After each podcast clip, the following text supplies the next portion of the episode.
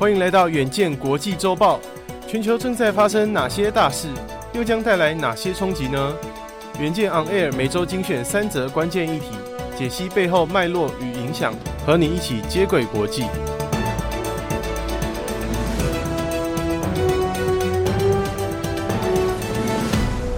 大家好，欢迎收听远见国际周报，我是佑庆。本周由简佳宏整理，共包含三则国际大事，分别是：你有搭过吗？已经成为飞机代名词的波音747客机，这周在美国迈阿密机场完成最后一架的交机后，正式停产，走入历史。接着看到股市方面，二零二三年开春以来，特斯拉的股价涨了七十四趴，跟去年底惨崩是一百八十度的大翻转。这波涨得有道理吗？特斯拉上海厂的新产能透露出玄机。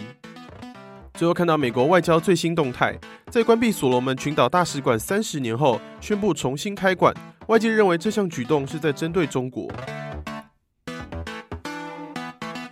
第一则看到，今年一月三十一号，美国波音公司将一架七四七客机交付给亚特拉斯航空公司。看似寻常的交机仪式，却是波音最后一架交机的七四七客机。这架已经成为飞机的代名词，人类史上第一架大型喷气式飞机正式停产，就此走入历史。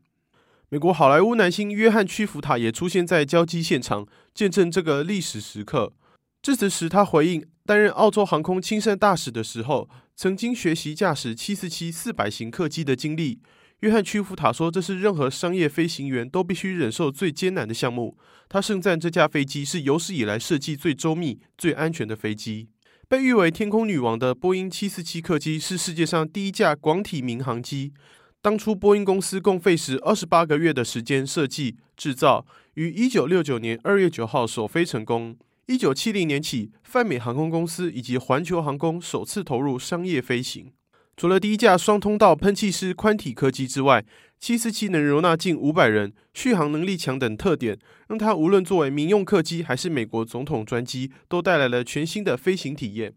美国太空总署 NASA 甚至利用七四七客机来协助运送太空梭。英国富豪布兰森因为航班延误，愤而在一九八四年创办维珍大西洋航空时，营运初期只有一架波音七四七客机。他在一月三十一号也在社群账号上向七四七告别，表示这架客机为美妙的野兽。由于波音与法国空中巴士接连开发出更省油的双引擎宽体客机，市场对七四七的需求就大幅减少。波音在二零二零年七月宣布将关闭七四七的生产线时，当时的产能是每个月半架飞机，相较一九九零年交机量的七十架，二零二二年的交机数量只有五架。总计从一九六八年到二零二二年。波音在五十四年的期间，一共生产交机了一千五百七十四架七四七客机，但在省油环保的浪潮下，波音七四七即将走入历史了。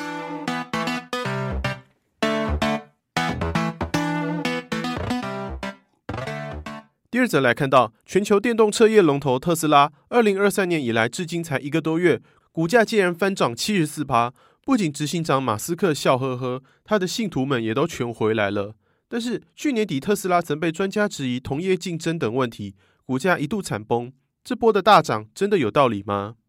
根据路透社公开的一份备忘录指出，电动车大厂特斯拉计划提高上海厂的产量，以满足最畅销车型大幅降价后所爆发的强大需求。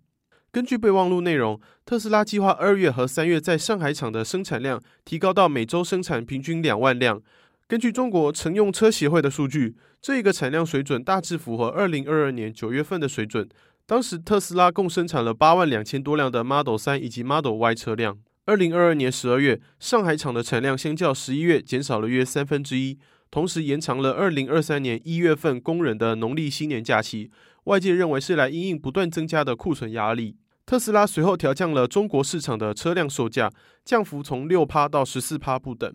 特斯拉上海厂主要的生产车辆，除了在中国市场销售之外，还出口到了欧洲。根据消息，在讨论特斯拉二零二二年第四季业绩的视讯会议上，执行长马斯克表示，在调降全球的售价后，二零二三年一月份的订单量已经大幅增加到产量的两倍。如果外界干扰因素消失，二零二三年的全球交车数量将达到两百万辆。截至今年一月二十九号，特斯拉在中国市场的车辆日均销量相较同期大幅成长了三十六趴，共两万五千六百八十六辆。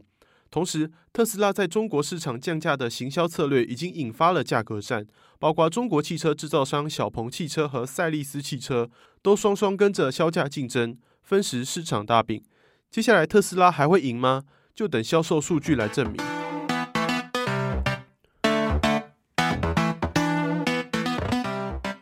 最后看到是什么原因让美国重新开设三十年前所撤离的大使馆呢？答案就是中国。美国国务卿布林肯二月一号发布声明，宣布美国国务院已经正式通知所罗门群岛政府，设置在首都何尼阿拉的大使馆已经在一月二十七号正式重新启用。声明上指称，美国不仅要在整个南太平洋地区派驻更多外交人员，还要进一步加强与美国的太平洋邻国接触。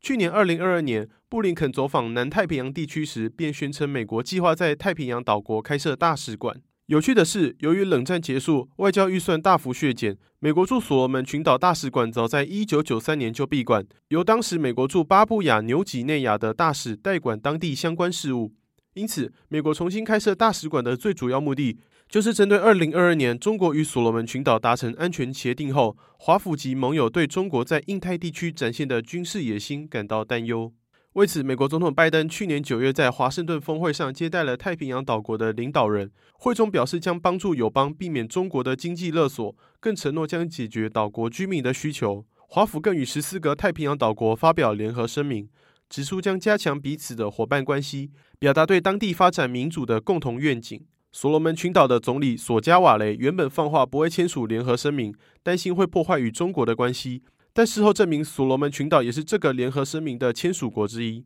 此外，环礁国家吉里巴斯一月三十号公开表示，将重新加入太平洋岛屿论坛。根据一九八零年代首次达成的自由联合协定，华府保留了对南太平洋岛屿的驻防，以及对太平洋大片区域的独家使用权。所罗门群岛与吉里巴斯都在二零一九年与中华民国断交，与中国建交。美国选在这个时刻对两个国家的友好行为。是否就是项庄舞剑，意在沛公呢？值得后续观察。以上就是我们这周的国际周报，敬请大家每周锁定远见 On Air，帮我们刷五星评价、订阅、留言、分享，让更多人知道我们在这里陪你轻松聊国际财经大小事。我们下周见。